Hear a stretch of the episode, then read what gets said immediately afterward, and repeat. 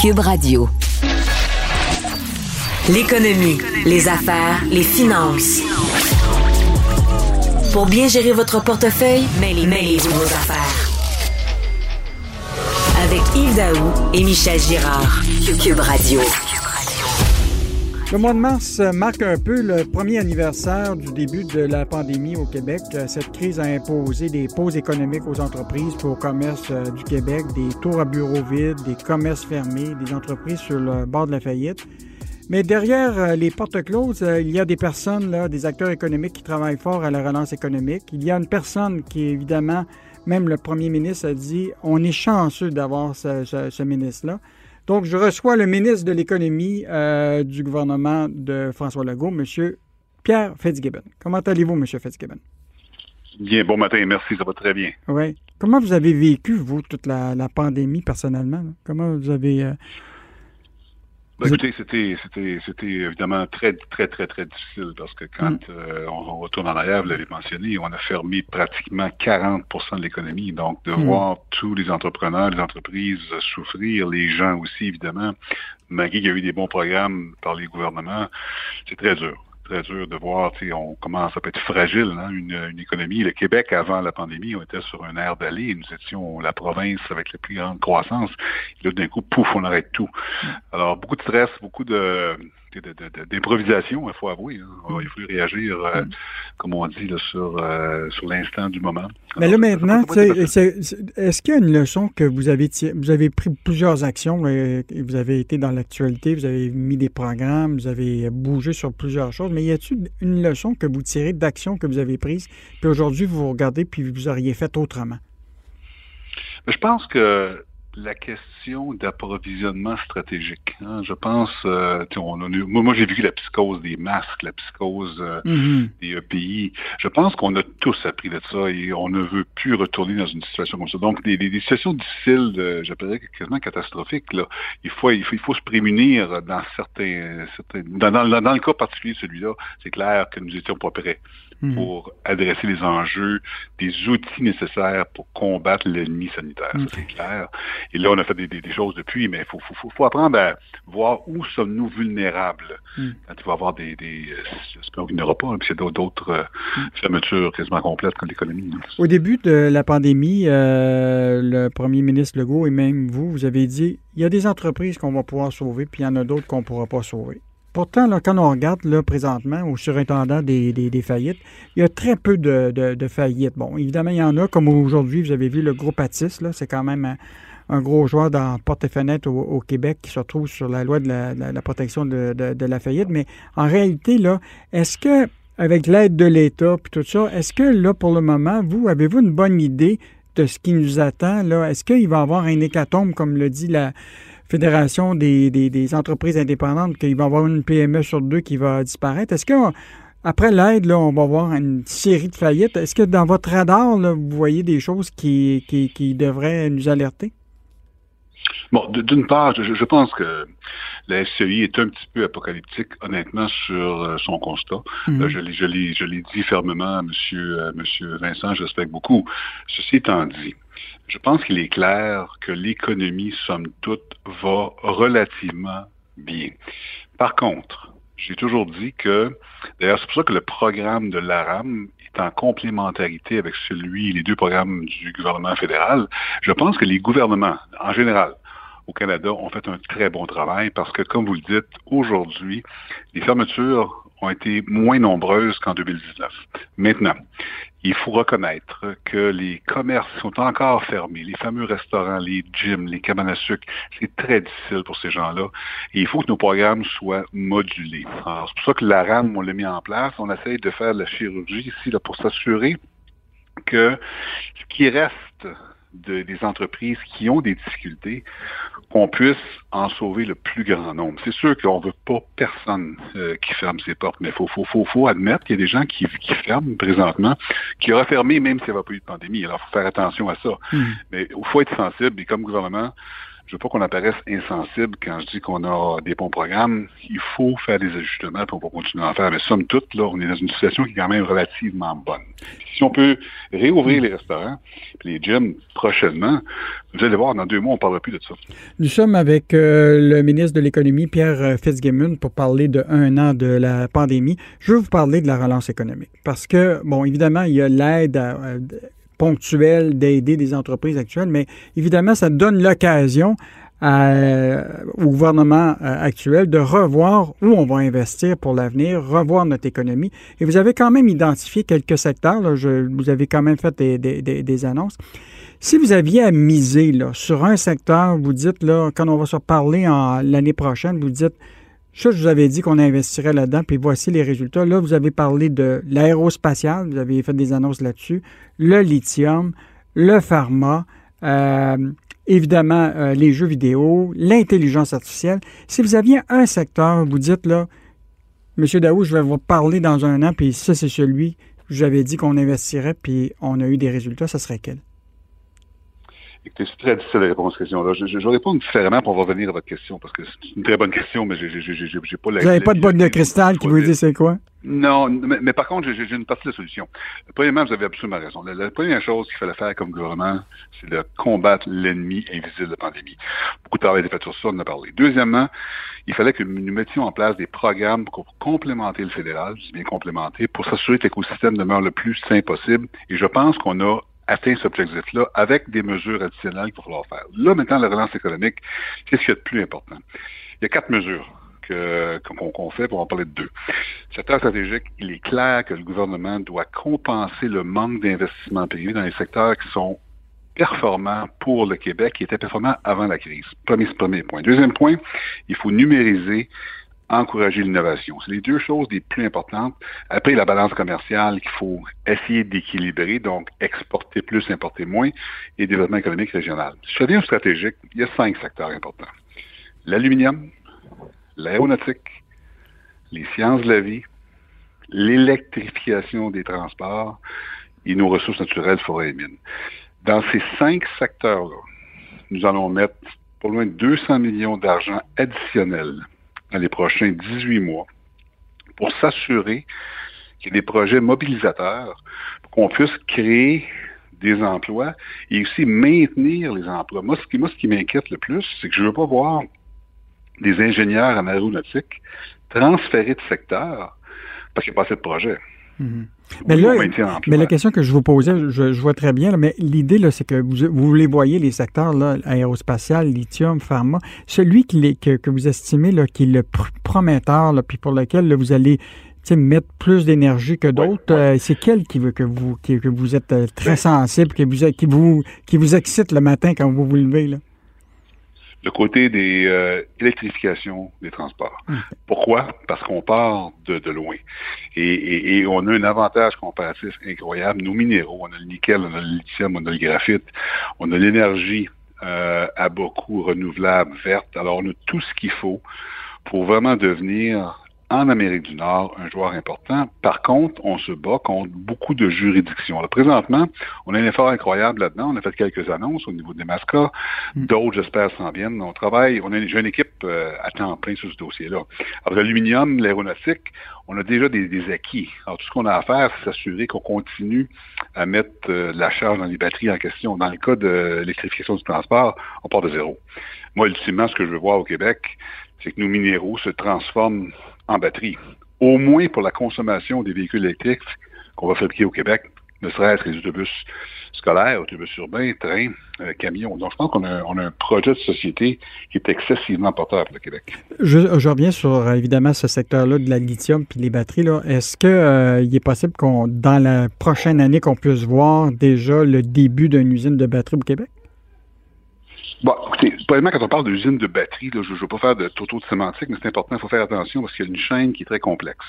On parle du minerai, mhm. on doit le transformer, on parle d'hydroxyde de lithium, on parle de sulfate de nickel, on parle de euh, sphérique en de graphite, il y, a un, processus de transformation. Après ça, on fait des cathodes qui viennent en grande partie du nickel et du lithium, on fait des anodes qui viennent du, graphite, mhm, mhm. Après, on a un cellulier qui fait la cellule, puis après, on a l'assemblage de batteries.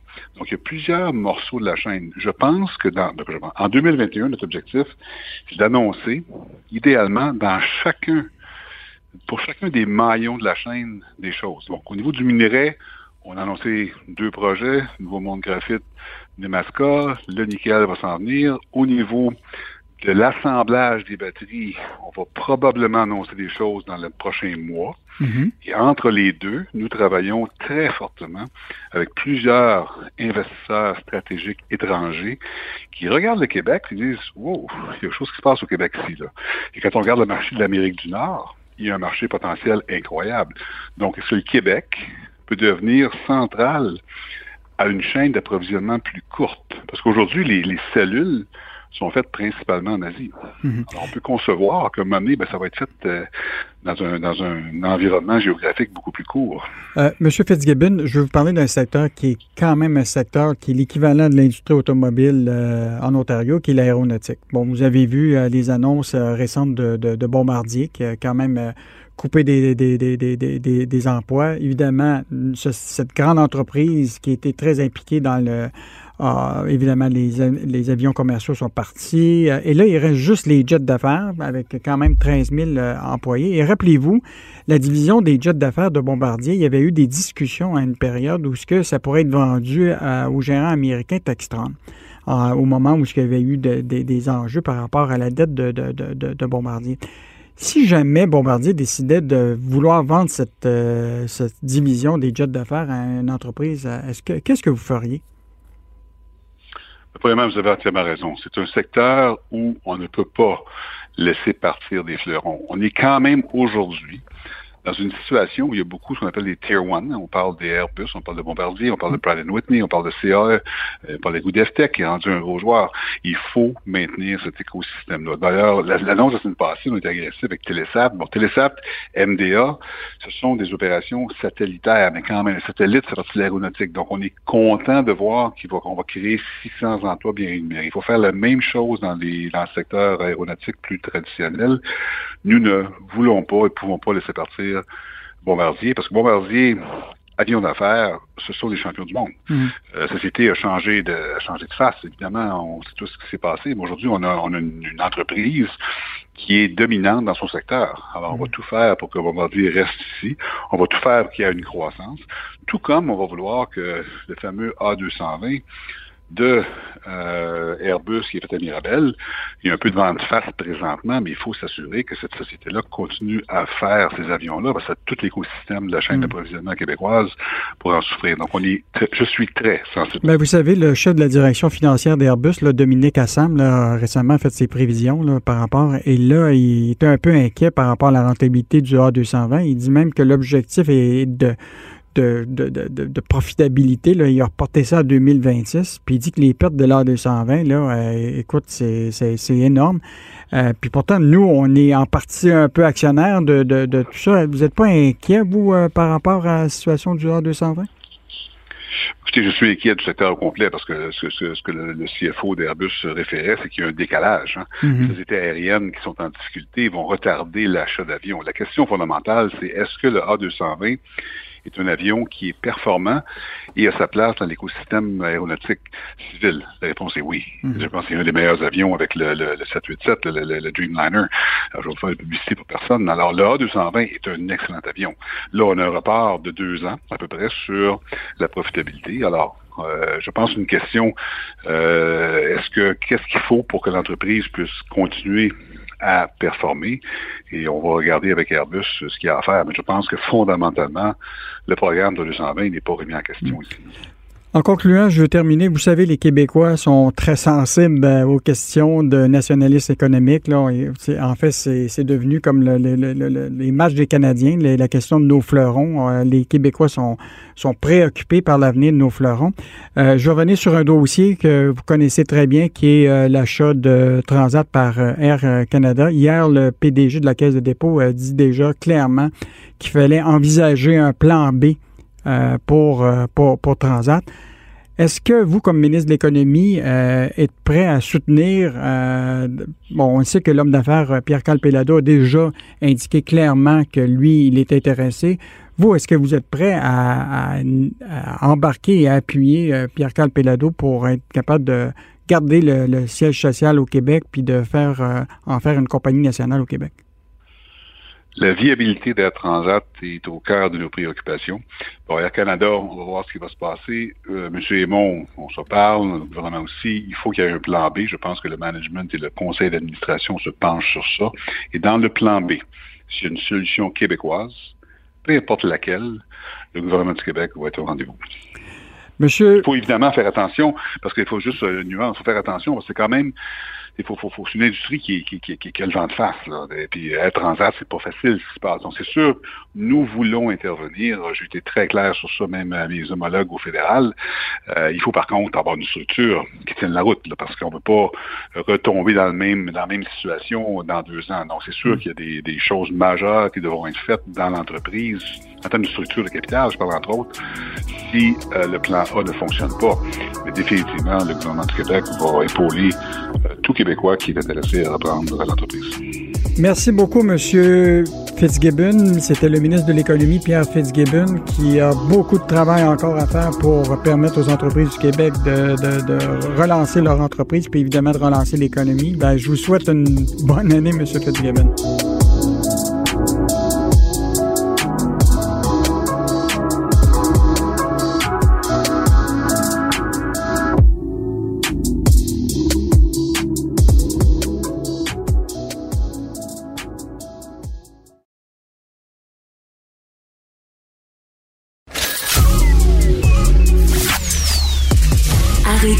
Sur une scène. J'ai eu mon Yves Daou et Michel Girard vous rendent la monnaie de votre pièce. Vous écoutez Mêlez-vous de vos affaires avec Yves Daou et Michel Girard. Cube Radio. Je sais pas si vous êtes comme moi. Moi, j'ai plusieurs cartes de crédit. J'ai des offres qui arrivent dans le courrier à toute, euh, chaque semaine. Puis, je sais vraiment pas comment démêler qu'est-ce qui est une meilleure carte de crédit qu'un autre. Donc, pour en parler, je reçois Stéphane Desjardins, qui est chroniqueur en finances personnelles euh, au Journal de Montréal dans la section euh, Dans vos poches. Euh, salut Stéphane. Bonjour Yves. Écoute, une majorité de consommateurs là, magasinent leur carte de crédit, puis souvent ils regardent tout le programme de fidélité, qu'est-ce qui se rattache à ça, des points pour des voyages, des points pour acheter des, des, des objets, etc. Est-ce qu'on a une bonne idée de c'est quoi les avantages de ces programmes de fidélité-là qui sont rattachés à ces cartes de crédit-là? Malheureusement, non. Euh, il y a plusieurs euh, organismes qui s'intéressent à la question, puis euh, une majorité de Canadiens ne savent même pas le nombre de points qu'ils ont accumulés dans leur compte. Surtout, une bonne partie, là, je pense que c'est 38% que j'écrivais dans ma chronique, qui n'ont aucune idée de la valeur de leurs points. Incroyable. C'est comme, euh, c'est comme si tu n'avais pas d'idée de la valeur de ta maison. Mhm. C'est quelque chose quand même. mais moi, ce que j'essaie de comprendre dans le choix des cartes de crédit, il y en a là, qui, euh, par exemple, des frais d'abonnement annuel, tu en as d'autres qui n'en ont pas, mais que. Est-ce que est-ce que s'il y a un avantage à aller payer un frais de gestion annuel parce que ça te donne, tu sais, par exemple, plus de points aéroplan ou c'est mieux de n'en payer moins, mais d'avoir plus de résultats à la fin, par exemple, d'être payé en argent, par exemple? Bien, moi, moi, dire, il y a un vieil adage que mes parents me disaient, puis probablement, Yves, tes parents ont dû te le dire, toi aussi. Un tien vaut mieux que deux, tu l'auras. Hein?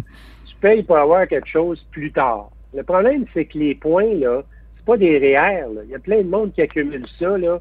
Puis là, là, il y en a des millions de points. Mais avec le temps, les points, la valeur des points diminue. Donc, pourquoi tu en cumules des points? On en vient à une seule question. Pourquoi, à quoi elle va te servir la carte? Choisis une carte là, en fonction de tes besoins. Tu t'en sers-tu pour faire ta commande? Tu t'en sers-tu pour voyager? Tu t'en sers-tu pour rénover? C'est avec ça en tête qu'il faut que tu choisisses ta carte. Mhm. Puis actuellement, là, est-ce qu'il y a une façon pour euh, les, Québécois actuellement d'être capable de bien comparer? Euh, parce que, bon, là, t'en reçois par courrier, tout ça. Y a-t-il une méthode euh, technologique web qui permet justement de faire cette comparaison-là? Oui, oui. je dirais, moi, personnellement, là, pour finir ta première question, je m'excuse de revenir là-dessus, mais Ben, moi, je privilégie les cartes qui donnent des rabais en argent. Mhm. parce que tu peux t'en servir pour faire des achats, c'est sonnant, trébuchant. Il n'y a rien de mieux. Hein? On dit souvent que cash is king, Mhm. l'argent est souverain. Ben, c'est ça. Quand on te donne des petits cadeaux, là, il n'y a jamais rien de gratuit. En général, le- ce que tu peux acheter, les petits cadeaux, là, c'est, c'est, ça vaut toujours plus cher que ce que tu allais acheter la même cafetière en magasin. Maintenant, pour sélectionner une carte de crédit, c'est assez simple. Moi, là, dans ma chronique, je mets en ligne quatre outils qui sont des comparateurs en ligne qui sont extraordinaires.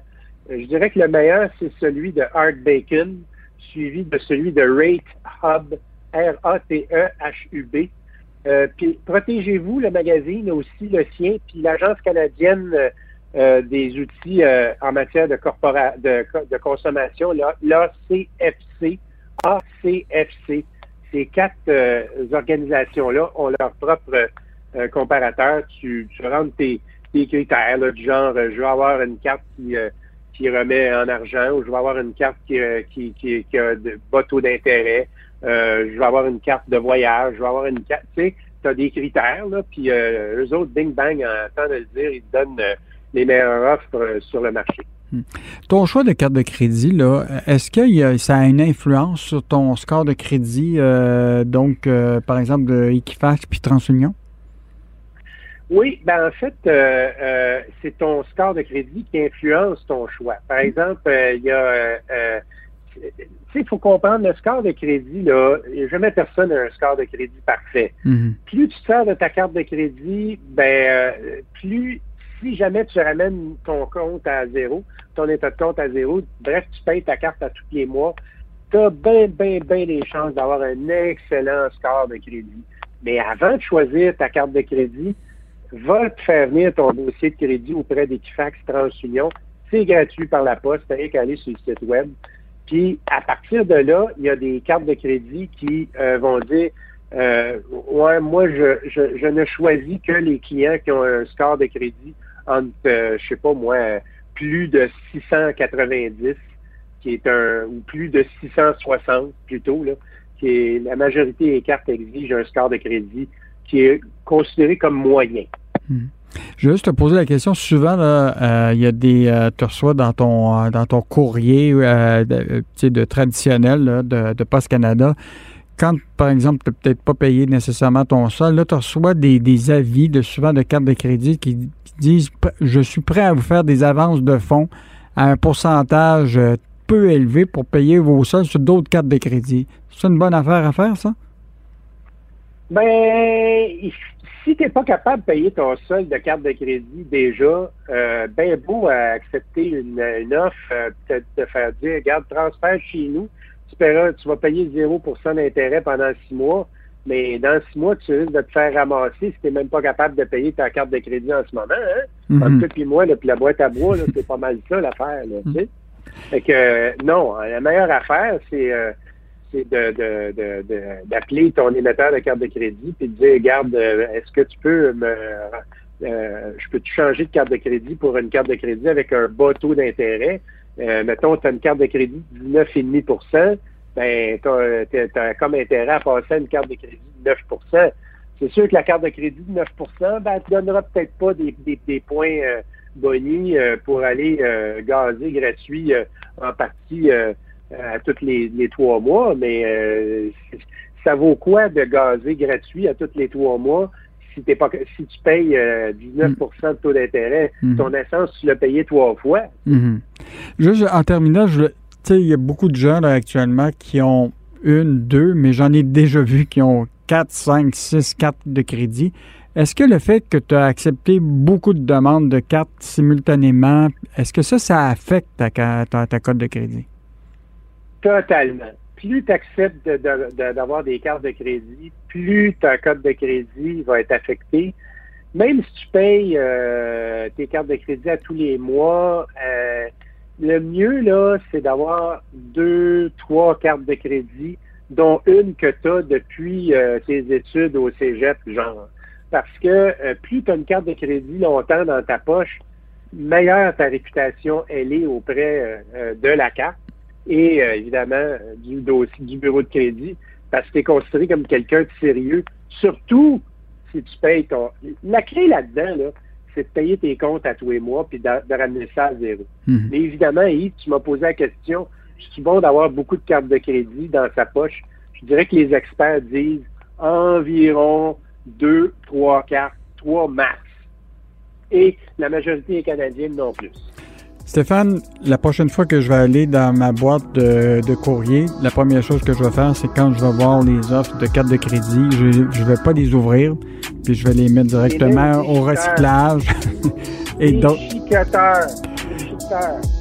Stéphane, on continue à te lire dans le Journal de Montréal et le Journal de Québec. Donc, Stéphane Desjardins, chroniqueur en finances personnelles euh, pour la section euh, argent du Journal de Montréal, Journal de Québec, euh, dans la section dans vos poches. Merci Stéphane.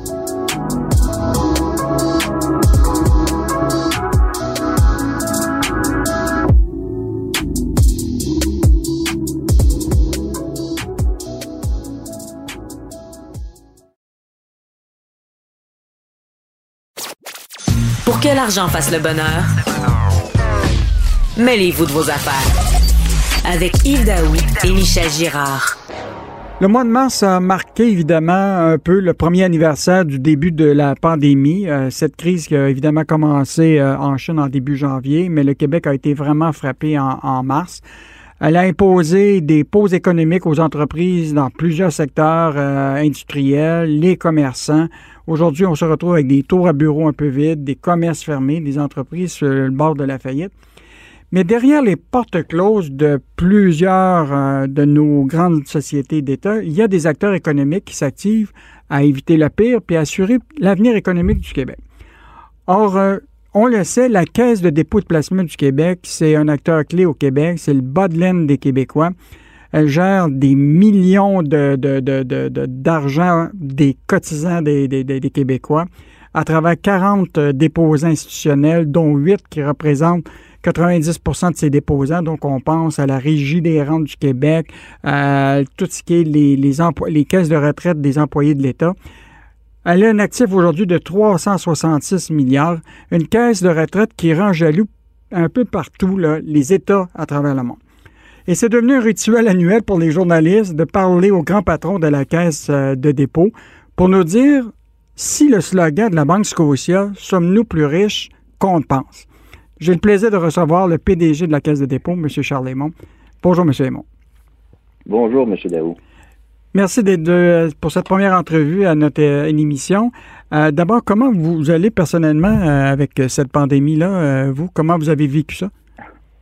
Ah ben c'est gentil de demander. Écoutez, ça a été euh, comme pour plusieurs Québécois et plein de gens dans le monde une année euh, unique qu'on va se rappeler euh, toute notre vie. Mm-hmm. quelques semaines, quatre cinq semaines après avoir été nommé président, les lumières ont fermé partout dans le monde instantanément. Donc c'est pas comme une récession qu'on a le temps de voir venir un peu.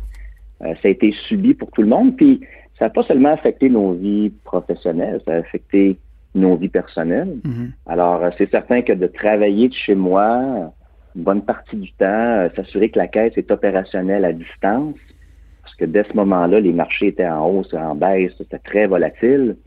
Euh, ben, c'était une, expérience unique. Je, dis toujours, si mon chef des risques m'avait décrit un tel scénario, on fait toujours des, tests de tension pour imaginer les, les pires scénarios, m'avait décrit celui-là. J'aurais peut-être dit que ça ressemble plus à un film de science-fiction qu'à un scénario probable. Alors, euh, ça a été une année particulière, mais je dis toujours en même temps qu'il faut accueillir ça euh, quand ça arrive, malheureusement, en ce sens que c'est un test de validation extrêmement utile. C'est plus théorique. On voit ce qui fonctionne très bien dans l'organisation, ce qui est solide, on voit où est-ce qu'on a des, aménagements, des ajustements Monsieur, Monsieur Aymon, est-ce que la Caisse était prête à faire face à cette crise-là euh, dès le départ? Puis y a-t-il quelque chose que vous avez, vous allez changer compte tenu de ce que vous avez vu par rapport à cette crise-là qui a frappé aussi rapidement, de la façon que vous allez investir dans l'avenir? Hmm. C'est difficile de se préparer à une pandémie, je vais vous avouer, parce qu'on n'en avait pas eu depuis un, siècle. Mais néanmoins, on était bien préparé? Je dirais qu'au niveau de notre solidité financière, nos liquidités, euh, l'organisation avait appris les leçons de 2008. Et on s'est retrouvé dans une situation que je dirais même par rapport à certains de nos pères, on a vu l'importance d'avoir des liquidités pour pouvoir profiter d'une crise. Mm-hmm. Ce qu'on a fait. J'aurais aimé en profiter plus, honnêtement, parce que elle a été courte en même temps. Euh, les banques centrales sont venues tellement rapidement refermer ça euh, que ça a duré euh, ça a duré quelques semaines. On a fait moins 30% à la bourse en 30 jours, mais on est remonté par la suite. Même chose dans le marché du crédit. Fait que ça, de ce côté-là, on était presque, on avait une bonne gestion de risque, une culture prudente. De l'autre côté, je regarde après ça, qu'est-ce qu'on aurait pu améliorer? Peut-être que je dirais qu'au niveau de notre euh, portefeuille marché boursier, se donner un petit peu plus d'outils ou de cartes dans notre jeu pour avoir, je dirais, un équilibre dans les styles d'investissement qu'on va toujours rester prudent, un investisseur à long terme, on gère les épargnes des Québécois, mais avoir un petit peu plus d'exposition à différentes sortes de choses, un dosage. Donnez-moi donc un exemple d'une carte que vous auriez aimé ça jouer. Ben, on regarde par exemple les titres technologiques euh, qui ont eu euh, une réaction à la hausse très forte pendant ces confinements-là. On dit souvent les titres technologiques là, sur les mêmes titres qui nous viennent en tête, mm. les, GAFAM, mais je dirais qu'il y a une numérisation de l'économie. Alors, c'est de s'ouvrir sur des nouveaux modèles d'affaires qui viennent bousculer des modèles d'affaires traditionnels, c'est de s'exposer et bien comprendre ces nouvelles sociétés-là parce qu'elles amènent un élément il faut avoir des valeurs défensives, des valeurs qui ont une faible volatilité, il faut avoir aussi des valeurs qui ont un, profil de croissance. Donc, je dirais avoir un meilleur dosage pour qu'on performe dans encore plus de circonstances. Ça serait un exemple. Portefeuille immobilier aussi vient en liste de tête également, vous avez mhm. vu. Mhm. Euh, ben, un rendement de moins 15 commerciaux. Mhm. Ben oui, exactement. Alors, quand on regarde ça, un portefeuille immobilier, euh, on ne peut pas modifier ça euh, dans un long week-end, comme on dit. C'est plus long de par la taille, la nature des actifs. Euh, mais c'est de voir, est-ce qu'on avait peut-être plus de centres commerciaux que j'en aurais voulu? La réponse est évidente. Euh, alors, est-ce que l'immobilier est toujours important dans le portefeuille? Oui. Nos déposants en veulent. L'humain va toujours devoir occuper l'espace. On peut peut-être le faire différemment. On avait peut-être un peu trop de centres commerciaux, mais à l'origine, Ivanhoe Cambridge c'est ce que c'était, un opérateur de centre commercial. Alors, continue d'évoluer là-dedans. Euh, je vais revenir sur les prévisions pour l'année. La caisse de dépôt là, est une caisse de retraite là, la plus réputée dans le monde. Vous avez une équipe de spécialistes en finance qui connaît tous les aspects. Vous avez des prévisionnistes, des économistes. Qu'est-ce que la boule de cristal ou votre boule là, regarde présentement, puis qu'est-ce qu'elle voit pour les prochains mois? Euh, est-ce y a-t-il quelque chose qui, vous dit là, on s'en va vers. Vous, vous la voyez quand, la reprise économique euh, au Québec? Ben oui, quand on regarde nos, projections officielles, on, prévoit une réouverture puis des niveaux, atteindre des niveaux du PIB pré-COVID. Là. Oui.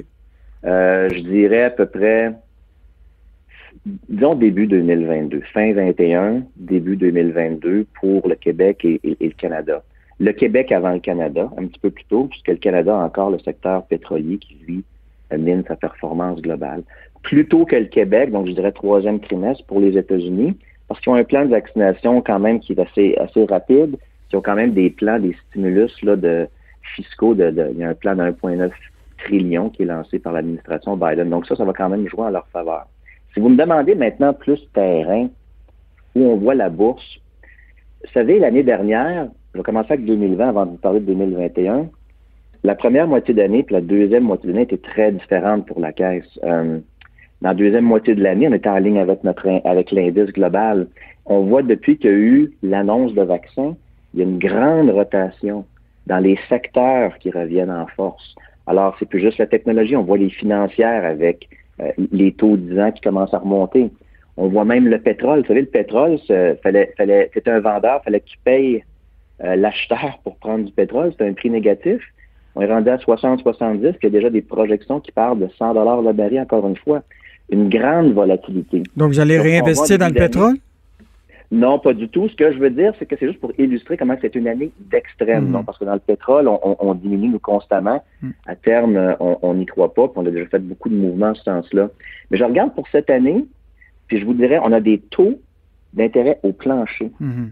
euh, des valorisations le marché boursier qui sont au plafond il y a encore quand même des pans entiers de l'économie qui sont fermés. Vous savez, on a des aéroports, des centres commerciaux, des bureaux. Alors, il y a une certaine prudence à avoir en 2021, puis on sent qu'il y a un changement de rotation dans certains secteurs. Et d'ailleurs, hier, on le voyait cette semaine, au niveau technologique, il y a une modération qui s'inscrit. C'est pour ça qu'il faut être diversifié dans le portefeuille. Nous sommes avec euh, le PDG de la Caisse de dépôt et de placement du Québec pour parler euh, de, évidemment d'un an après la pandémie et comment euh, la, Caisse de dépôt joue ses cartes dans, dans cette année qui est quand même difficile. Je vais vous parler d'abord et avant tout des placements privés. La, la, Caisse fait de plus en plus de placements privés. On a vu là, que vous avez un actif d'un placement privé de 64 milliards, un rendement de 20% quels sont ces placements privés-là qui donnent des si bons rendements que ça? Ben, c'est un portefeuille que je connais bien parce que c'est ce dont je m'occupais avant d'être euh, président à la Caisse. Vous savez, c'est des, des, des, investissements en actions, comme pour les entreprises à la bourse, mm-hmm. avec des entreprises privées. Ce qui arrive ici, c'est qu'on est dans un niveau de proximité euh, beaucoup plus, un niveau de proximité beaucoup plus élevé c'est gré à gré avec des entreprises. On les connaît, on leur parle, on regarde leurs projections, leurs plans d'affaires, on intervient avec elles, même au niveau opérationnel. On a souvent des membres sur le conseil, de nos membres sur le conseil d'administration. On les accompagne. C'est une relation de proximité. Et je donne un exemple, ça va être des entreprises qui souvent, euh, on les identifie, sont à un moment dans leur progression, ils ont moins de sources de financement, ils ont quelques banques, sont pas encore à la bourse. Et nous, on arrive, on les accompagne, on devient un actionnaire de référence, on les guide, on leur ouvre des portes. Par la suite, souvent, ils se rendent, ils deviennent souvent migrés vers les marchés publics. On pense à Lightspeed cette année, on pense à NUVI. il y a plusieurs autres histoires comme ça au Québec. D'ailleurs, le Québec Inc. est en train de transitionner vers ces, sociétés de, la nouvelle économie. Et nous, ben, on permet d'investir à un moment donné où est-ce qu'ils sont pas un stade trop tôt qui serait trop risqué, mais un stade assez avancé où est-ce qu'on a confiance sur la suite des choses. Puis là, avec, avec le, plan d'affaires qu'on réalise, puis les amener à la bourse, on réalise une plus-value. C'est quand même euh, euh, un type d'investissement qui est plus risqué que des obligations du revenu fixe, mais c'est à peu près le même genre. C'est un peu plus risqué peut-être que je dirais euh, certaines sociétés à, à, la bourse, mais c'est dans la catégorie action. Et c'est pour ça que quand on regardait un marché boursier, dans le titre public, on est un peu plus défensif. Hmm. Mais avant, M. Aymon, avant, d'investir dans ce type de placement privé, vous savez, comme vous l'avez dit, c'est souvent plus euh, risqué. À la caisse, vous avez un comité des, risques qui évalue avec euh, toute votre équipe les risques euh, pour l'argent des Québécois. Évidemment, vous avez eu des investissements qui ont été quand même risqués dans le Cirque du Soleil. Vous avez fait des mm-hmm. investissements risqués dans Mechanis. Vous avez fait des investissements risqués aussi dans WeWork. Euh, puis je pense qu'il y a quand même des, choses qui se sont passées au niveau de, de, WeWork. Ce comité des risques-là, là, évidemment, quand vous faites l'analyse de tout ça, pourquoi les Québécois ne peuvent pas avoir accès aux documents qui parlent justement de l'évaluation que vous faites des risques dans ces placements-là? Bien, écoutez, premièrement, euh, c'est des transactions, c'est des sociétés de nature privée. Euh, s'il fallait révéler publiquement toutes leurs informations, des éléments concurrentiels là-dedans, ces sociétés-là ne voudraient pas interagir avec la caisse. S'ils sont privés, c'est parce qu'elles ne veulent pas, elles n'ont pas de divulgation publique. Alors, vous comprenez que c'est même pas une question de la caisse, c'est plus au niveau de ces sociétés-là également. Non, mais on ne mettrait, pas en, on, mettrait pas en doute le jugement de la caisse. C'est juste que les Québécois puissent comprendre que si la caisse y va, on comprend c'est quoi les risques. Comme par exemple une cimenterie euh, à part Daniel, euh, puis en plus, à la fin, la caisse est retrouvée comme opérateur, ce qui n'est pas vraiment le rôle de, de, la caisse. Il me semble que c'est important de, parler de ça aux Québécois. Mais je pense que je suis assez transparent quand je parle aux gens de ce qu'on voulait faire. Quand on regarde euh, une société comme McKinney, vous savez, on regarde souvent à travers la lentille, les, placements au, Québec, la Caisse, sont, sont ses meilleurs placements de l'institution. Alors ça, c'est la première chose que j'aimerais que les Québécois soient rassurés.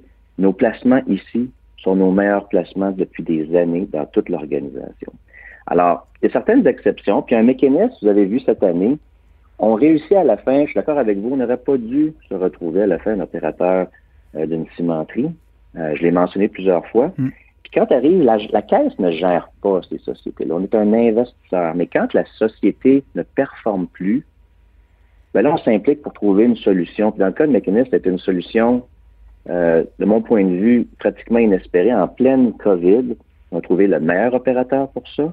Au lieu d'avoir un actif seul déficitaire, il est maintenant au sein d'une co-entreprise, un opérateur stratégique qui fait de l'argent depuis 100 ans dans des cimenteries. Et on, est au sein d'une entreprise maintenant qui est très profitable. Donc, on protège le capital des déposants, puis on va faire du rendement sur cet investissement-là. Donc, moi, de ce côté-là, ce que je dis, c'est que ça arrive. Il y a une ou deux, trois situations. Vous savez, on est dans plus de, de 700 entreprises au Québec. Mm-hmm. Euh, les 700 ne peuvent pas toujours aller bien. On parle souvent des deux, trois qui vont mal, mais en général, je vous dirais, ce sont nos meilleurs rendements à la caisse, c'est ça au Québec. Monsieur Aymon, euh, les Québécois sont très sensibles aux questions de protectionnisme économique. Le nationalisme économique est en forte hausse au Québec. On a vu, il y a eu les enjeux avec euh, Bombardier, euh, on a eu les enjeux avec le sol du soleil, etc. On voit qu'il y a quand même de l'intérêt pour les Québécois. J'ai une question pour vous. Est-ce qu'on doit s'inquiéter de la perte justement de nos fleurons? Puis une question, là, il y a pas d'obligation pour SNC-Lavalin de maintenir son siège social au Québec après 2024. Est-ce que qu'est-ce que va faire la Caisse pour empêcher que le site, le siège social de SNC-Lavalin ne déménage pas à Londres? Bien, il y a peut-être deux, volets dans votre question. Le premier, au niveau du, nationalisme économique, je, pense que c'est bien d'avoir cette fierté-là, de vouloir garder euh, nos sièges sociaux. Moi, je peux vous dire, c'est une vigie de tous les jours. Euh, et puis ces dossiers-là, c'est des dossiers qui sont euh, avec mon équipe, mais dans lesquels ils sont sur mon bureau. Euh, on fait une vigie constante d'à peu près 70 sièges sociaux au Québec où est-ce qu'on sait d'avance qu'est-ce qu'on ferait dans telle et telle situation. Donc, on les suit de très, très près. Je vous dirais aussi, avant de répondre à SNC Lavalin, mm-hmm. la meilleure défensive, c'est l'offensive. Quand on fait croître couche-tard, quand on aide CGI, quand on aide WSP, quand on aide un CAE, quand on aide un Intact, c'est de grossir qui est la meilleure défensive, puis de, de, de s'exporter, en fait, à l'extérieur du Québec. Toujours exporter le Québec, importer les rendements. Et quand ça, une société nous présente ce type de projet-là, je peux vous dire, euh, on y va avec conviction, puis avec force, puis rapidement. En SNC Lavalin, vous avez raison, c'est un dossier quand même qui, qui, a eu sa, sa part d'enjeu dans les dernières années. Euh, on est très impliqué, on est l'actionnaire de référence à, à, juste en dessous de 20 et vous avez raison, je veux dire, moi, je le verrai à l'inverse. Dans, dans aucune des sociétés, en général, il y a de quoi de contractuel, comme, comme il y a dans le cas de SNC-Lavalin, de maintenir le siège social. Je, vous dirais, vous savez, les exécutifs de Québec Inc., sont fiers d'être ici puis veulent garder le siège social ici. Donc, euh, c'était euh, Charles Lémon, euh, PDG de la Caisse de dépôt et de placement du Québec. Et merci beaucoup pour l'entrevue et on se reparle probablement plusieurs fois, mais on se donne ce rendez-vous annuel en février. C'est noté. Je vous remercie, M. Daou. Merci. Au plaisir. Au revoir. Au revoir.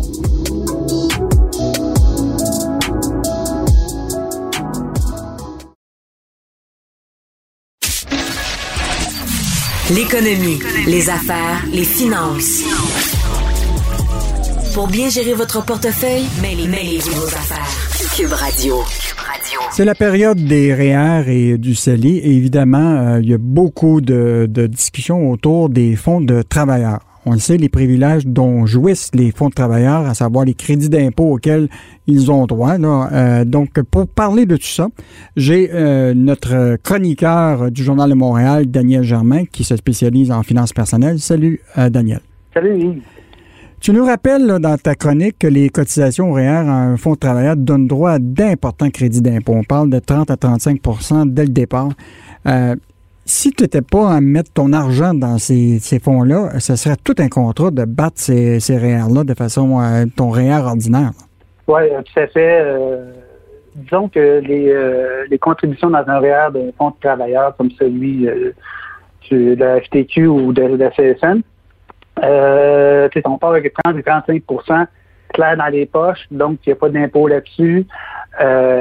c'est un gros avantage et ça, ça prend des années et des bons rendements pour aller chercher ça. Je ne dis pas que c'est impossible, au, contraire, mais, euh, mais il faut du temps et des bons rendements. Et c'est ce que j'ai voulu faire dans ma chronique d'aujourd'hui.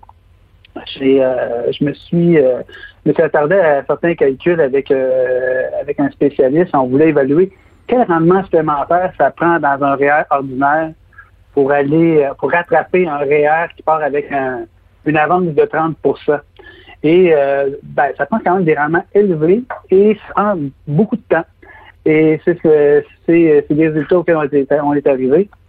Par exemple, euh, si, euh, si le, le, fonds de l'FTQ, par exemple, qui offre un crédit d'impôt de 30% on imagine un, rendement de 4 euh, fictif, mais ça, c'est le rendement un peu plus élevé que le rendement de 20 ans du fonds de FTQ. Ça prend un rendement, euh, avec un rendement de 6% dans un réel normal, il faut 20 ans. 20 ans pour, pour, euh, pour, être capable de... Ça. Incroyable. Oui. Et donc, euh, et 7% pendant 20 ans, il inutile de dire que ça prend ça prend un bon gestionnaire de portefeuille parce que 6% année après année composé après, après les frais. Euh, donc, euh, donc, il faut, il faut être bon à la bourse. Cela dit, écoute, on ne sait pas c'est quoi les rendements à venir du fonds des FTQ. Dans les années 2000, en 2000 et 2010, les rendements du fonds des FTQ étaient de 0,06 Hmm. Euh, donc, euh, c'est pour ça, à cette époque-là, que les, les, conseillers nous disaient, écoute, mets de l'argent dans, les fonds euh, de travailleurs juste quand tu es près de la retraite parce que les rendements sont pas assez bons, mais tu vas avoir ton 30% Mais depuis 2010 jusqu'à aujourd'hui, les rendements sur 10 ans sont de 7% Puis le dernier, c'était pas, le dernier, le rendement, c'était à 11% Oui, c'est des rendements assez, assez élevés, mais il faut dire que aussi, euh, comme ils ont, eu une grosse drop à la fin des années 2010, ils ont profité d'un rebond de, l'économie euh, dans les années suivantes. Mais on n'a aucune idée de ce qui va se passer dans les années à venir, là, euh, avec l'état de l'économie, dans les PME. On sait que le fonds investit beaucoup dans, les PME du Québec. On verra ce que ça va donner, mais toujours est-il que quand on part avec 30% qui est garanti, lui, c'est sûr que tu l'as, ton 30 alors que la bourse te, te, garantit rien. donc, euh, je trouve que ça reste quand même des bons placements. Mais bon, il n'y a pas juste, pas juste du bon non plus. Mais hmm. ben là, ce que je comprends, c'est qu'il y a beaucoup d'avantages. Euh, écoute, déjà au niveau du, rendement, puis c'est quand même intéressant. Tu sais, attendre 20 ans pour avoir un rendement hmm. similaire. Euh, mais y a-tu des, des, inconvénients à mettre tout son argent dans les fonds de travailleurs ou, ben, ben, ben, d'abord, il y a des limites. On ne peut pas mettre tout son argent dans les fonds de travailleurs. On peut juste mettre 5 000 dans un fonds de travailleurs par année. Et puis, euh, les fonds de travailleurs eux-mêmes sont plafonnés. Euh, tu vois, le, fonds le fonds euh, solidarité ne prend plus de, de, de cotisation forfaitaire depuis la semaine dernière. Le fonds est fermé pour la période réelle 2020. Et euh, c'est comme ça depuis quelques années. Là, cette année, ça a fermé un peu plus tard que l'année dernière. L'année dernière, c'était avant, avant la fin de l'année. Euh, donc, euh, il y a cet élément-là, mais aussi, c'est que ton argent, il est comme immobilisé dans le fond. Hein? On ne peut pas euh, redéployer son argent en fonction de, ce qu'on peut observer sur les marchés boursiers. Un investisseur n'aimera pas ça parce que ton argent est comme figé là. Mm-hmm. Quelqu'un qui est bon à la bourse et qui aime investir et qui, qui aime suivre l'économie, il va toujours préférer se passer de ce 30 %-là et aller battre, tenter de battre ça en faisant ses investissements lui-même. Hmm. Et évidemment, on le veut aussi. Oh, continue, euh, poser ta question. Non, mais moi, je voulais juste te, revenir sur peut-être une idée. Là. À un moment, ça avait circulé l'idée que la caisse de dépôt, qui est quand même euh, le, bas de laine des Québécois, là, il y a les fonds de travailleurs, mais pourquoi on n'aurait pas un exemple de fonds euh, de l'indice de la caisse, où que les Québécois pourraient mettre de l'argent là-dedans et avoir un crédit d'impôt, puis profiter aussi des rendements que la caisse offre ce serait pas une bonne idée, ça, d'avoir un, fonds euh, caisse de dépôt? Ben, en fait, euh, on profite déjà d'un fonds caisse de dépôt avec le régime de retraite, euh, la Régie des rares du Québec. Notre argent est investi à la caisse de dépôt.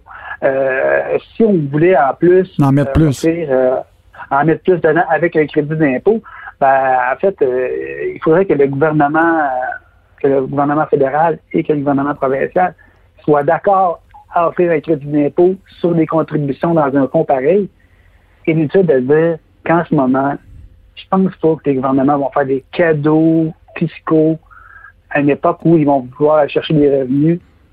Euh, serait mm-hmm. Mais c'est sûr que ce qui est bien avec le, avec la caisse de dépôt, c'est qu'il investit à la bourse, il investit dans les infrastructures, il, il, a accès à des actifs que nous, euh, les, le, contribuable ou le petit épargnant auquel on n'a pas accès. Mais, mais c'est une question, euh, c'est une bonne question. Et peut-être que ça reviendra un jour quand les, quand les finances publiques iront bien. Daniel, je veux te revenir sur ta chronique de cette semaine touchant le pourboire à la livraison à, la maison, qui était une chronique euh, euh, très lue. Rappelle-nous le fond de ton idée sur la question des pourboires à la livraison. Ben, en fait, euh, moi, je suis toujours dans du pourboire à des livreurs. J'ai jamais su combien, par contre. Et c'est euh, et l'idée de cette chronique-là m'est venue quand, quand j'ai commandé un repas, des repas pour la famille euh, par, par Internet qui a été confirmé par téléphone. Et le type au téléphone me dit combien voulez-vous donner en, pour, en pourboire aux livreurs? Mm-hmm. Et je me dis, mon Dieu, comment on donne aux livreurs? en fait, je donne un truc au hasard à chaque fois. Là, je suis allé voir et euh, et euh, ben, comme on commande beaucoup, tout le monde, tout le monde commande des repas euh, à, livraison. je me suis dit que ce serait un bon sujet pour pour la période. Donc, ce que j'ai cru comprendre, moi, en fait, c'est qu'il faut donner 10 de de, la valeur de la facture aux livreurs. mais c'est des livreurs qui sont employés des restaurants, qui sont des employés qui sont payés au salaire minimum par un restaurant, et qui, euh, qui se font dire par leur, euh, par leur employeur qu'il va avoir du pourboire pour compléter ta rémunération. Mais à travers tout ça, à travers tout ça, il y a, il y a les, les, DoorDash et les Uber Eats et tout ça qui travaillent, c'est vraiment un autre modèle. Eux, ils sont payés à, à la livraison, au kilométrage et tout ça. Euh, et eux, si euh, ça, je ne pas, l'ai pas abordé dans le, dans, le texte, mais souvent, il faut vous donner le pourboire avant de commander ils peuvent décider. Donc, le livreur peut décider de prendre ou non la, la, livraison. Autrement dit, quand quelqu'un vient de DoorDash ou de Uber Eats, tout ça, là, ce serait fou de leur donner du pourboire compte tenu déjà des frais euh, astronomiques que chargent déjà ces compagnies-là. Là. C'est pas passer par une application comme celle-là. Hmm. Moi, je l'ai fait une fois dans ma vie. Je les ai enlevés de mon téléphone. Et quand je peux, j'appelle, je, vais chercher ou je commande de la pizza ou du poulet avec les livreurs mais, euh, de, de du restaurant, mais, mais euh, moins possible avec, euh, avec, avec ces applications-là. Parfait. Donc, euh, merci. C'était Daniel Germain qui, on continue à te lire comme chroniqueur au Journal de Montréal et au Journal du Québec au niveau des sujets, sujets de finances personnelles. Merci, Daniel. Merci. Cube Radio.